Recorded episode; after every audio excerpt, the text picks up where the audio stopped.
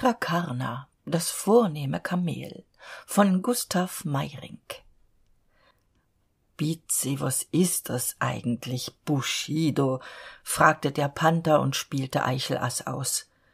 Bushido hm brummte der löwe zerstreut. Bushido? Na ja bushido ärgerlich fuhr der fuchs mit einem trumpf dazwischen. Was bushido ist der rabe nahm die karten auf und mischte.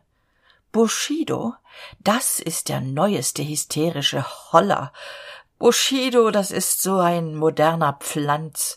Eine besondere art sich fein zu benehmen japanischen ursprungs. Wissen sie so was wie ein japanischer knigge man grinst freundlich wenn einem etwas unangenehmes passiert zum beispiel wenn man mit einem berufspatrioten an einem tische sitzen muss grinst man. Man grinst wenn man bauchweh hat.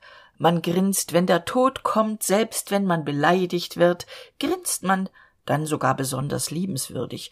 Man grinst überhaupt immerwährend ästhetentum hm weiß schon oscar wilde ja ja sagte der löwe setzte sich ängstlich auf seinen schweif und schlug ein kreuz.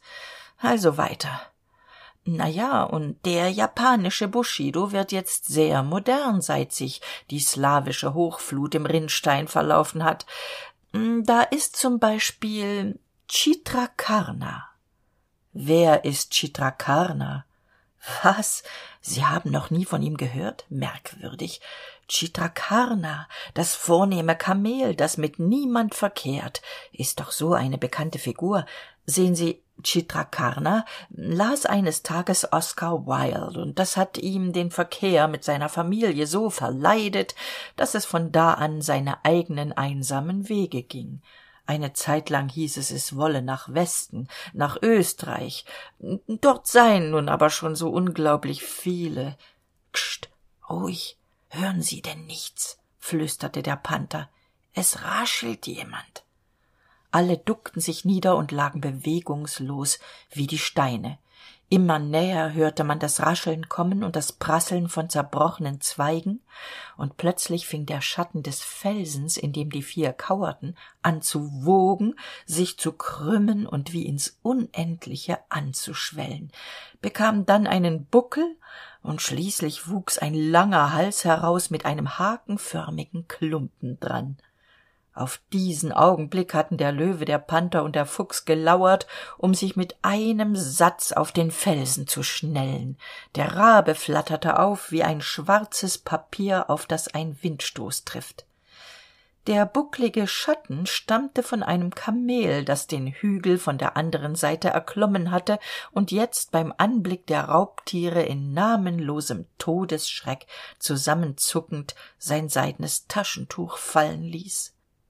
Aber nur eine sekunde machte es miene zur flucht dann erinnerte es sich. Bushido blieb sofort steif stehen und grinste mit verzerrtem käseweißem gesicht chitrakarna ist mein name sagte es dann mit bebender stimme und machte eine kurze englische verbeugung. Harry s. Chitrakarna. Pardon wenn ich vielleicht gestört habe. Dabei klappte es ein buch laut auf und zu um das angstvolle klopfen seines herzens zu übertönen. Aha bushido dachten die raubtiere. Stören uns? Ach keineswegs. Ach treten sie doch näher sagte der löwe verbindlich bushido und bleiben sie bitte solange es ihnen gefällt. Übrigens wird keiner von uns ihnen etwas tun. Ehrenwort darauf. Mein ehrenwort. Jetzt hat der auch schon bushido. Natürlich jetzt auf einmal dachte der fuchs ärgerlich grinste aber ebenfalls gewinnend dann zog sich die ganze gesellschaft hinter den felsen zurück und überbot sich in heiteren und liebenswürdigen redensarten. Das kamel machte wirklich einen überwältigend vornehmen eindruck.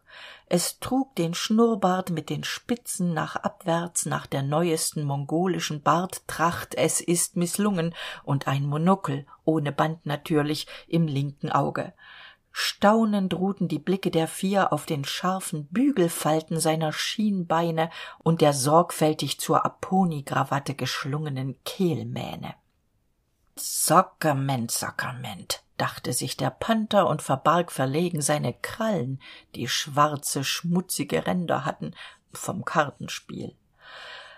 Leute von guten Sitten und feinem Takt verstehen einander gar bald. Nach kurzer Zeit herrschte das denkbar innigste Einvernehmen, so dass man beschloss, für immer beisammen zu bleiben.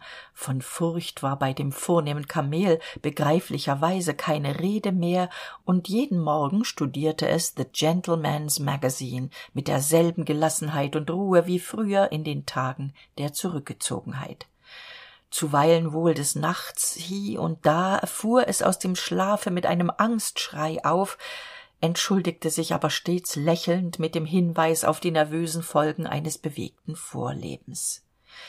Immer sind es einige wenige auserwählte die ihrer umgebung und ihrer zeit den stempel aufdrücken als ob ihre triebe und ihr fühlen wie ströme geheimnisvoller lautloser überredungskunst sich von herz zu herz ergössen schießen heute gedanken und ansichten auf die gestern noch mit kindlicher angst das zagende sündenreine gemüt erfüllt hätten und die vielleicht schon morgen das recht der selbstverständlichkeit werden erworben haben so spiegelte sich schon nach wenigen monaten der erlesene geschmack des vornehmen kamels überall wider nirgends sah man mehr plebejische hast. Mit dem stetigen gelassenen diskret schwingenden schritte des dandy promenierte der löwe weder rechts noch links blickend und zum selben zwecke wie weiland die vornehmen römerinnen trank der fuchs täglich terpentin und hielt streng darauf dass auch in seiner gesamten familie ein gleiches geschah stundenlang polierte der panther seine krallen mit anglissa bis sie rosenfarbig in der sonne glänzten und ungemein individuell wirkte es. Wenn die würfelnattern stolz betonten sie seien gar nicht von gott erschaffen worden sondern wie sich jetzt herausstellte von Kolo Moser und der wiener werkstätte entworfen kurz überall sproßte kultur auf und stil und bis in die konservativsten kreise drang modernes fühlen. Ja eines tages machte die nachricht die runde sogar das nilpferd sei aus seinem phlegma erwacht frisiere sich rastlos die haare in die stirne sogenannte giselafransen und bildet sich ein es sei der schauspieler sonnenthal dann kam der tropische winter. Krsch krsch prsch prsch krsch prsch. So ungefähr regnet es zu dieser jahreszeit in den tropen. Nur viel länger. Eigentlich immerwährend und ohne unterlaß von abend bis früh von früh bis abend dabei steht die sonne am himmel mies und trübfarbig wie ein lebkuchen. Kurz es ist zum wahnsinnigwerden natürlich wird man da gräßlich schlecht aufgelegt gar wenn man ein raubtier ist statt sich nun eben jetzt eines möglichst gewinnenden benehmens zu befleißen schon aus vorsicht schlug ganz im gegenteil das vornehme kamel des öfteren einen ironisch überlegenen ton an besonders wenn es sich um wichtige modefragen schick und dergleichen handelte was naturgemäß verstimmung und mauvais sang erzeugen musste so war eines abends der rabe in frack und schwarzer krawatte gekommen was dem kamel sofort anlaß zu einem hochmütigen ausfall gab. Schwarze krawatte zum frack darf man man sei denn ein sachse bekanntermaßen nur bei einer einzigen gelegenheit tragen hatte Chitrakarna fallen lassen und dabei süffisant gegrinst. Eine längere pause entstand der panther summte verlegen ein liedchen und niemand wollte zuerst das schweigen brechen bis sich der rabe doch nicht enthalten konnte mit gepreßter stimme zu fragen welche gelegenheit das denn sei. Nur wenn man sich begraben lässt hatte die spöttische erklärung gelautet die ein herzliches den raben aber nur noch mehr verletzendes gelächter auslöste alle hastigen einwendungen wie trauer enger freundeskreis intime veranstaltung und so weiter und so weiter machten die sache natürlich nur noch schlimmer. Aber nicht genug damit. Ein anderes mal die sache war längst vergessen als der rabe mit einer weißen krawatte jedoch im smoking erschienen war brannte das kamel in seiner spottlust förmlich nur darauf die verfängliche bemerkung anzubringen. Smoking mit weißer krawatte. Hm wird doch nur während einer beschäftigung getragen. Und die wäre war es dem raben voreilig herausgefahren. Chitrakarna hüstelte impertinent. Wenn sie jemand rasieren wollen. Das ging dem raben durch und durch. In diesem augenblick schwor er dem vornehmen kamel rache bis in den tod schon in wenigen wochen fing infolge der jahreszeit die beute für die vier fleischfresser an immer knapper und spärlicher zu werden. Und kaum wusste man woher auch nur das allernötigste nehmen Chitrakarna genierte das natürlich nicht im geringsten stets bester laune gesättigt von prächtigen disteln und kräutern. Lustwandelte es wenn die andern mit aufgespannten regenschirmen fröstelnd und hungrig vor dem felsen saßen. In seinem raschelnden wasserdichten mackintosh leise eine fröhliche melodie pfeifend in allernächster nähe. Man kann sich den steigenden unwillen der vier leicht vorstellen. Und das ging tag für tag so mit ansehen müssen wenn ein anderer schwelgt und selbst dabei verhungern. Nein hol's der teufel sagte eines tages der rabe. Das vornehme kamel war gerade in einer premiere. Hauen wir doch dieses idiotische gigerl in der pfanne. Chitrakarna hat man denn etwas von dem binsenfressen? Bushido natürlich bushido ausgerechnet jetzt im winter. So ein irrsinn und unseren löwen. Bitte sehen sie doch nur wie er von weitem aussieht jetzt wie ein gespenst. Unseren löwen den sollen wir glatt verhungern lassen hm? Das ist vielleicht auch bushido ja? Der panther und der fuchs gaben dem raben rückhaltlos recht.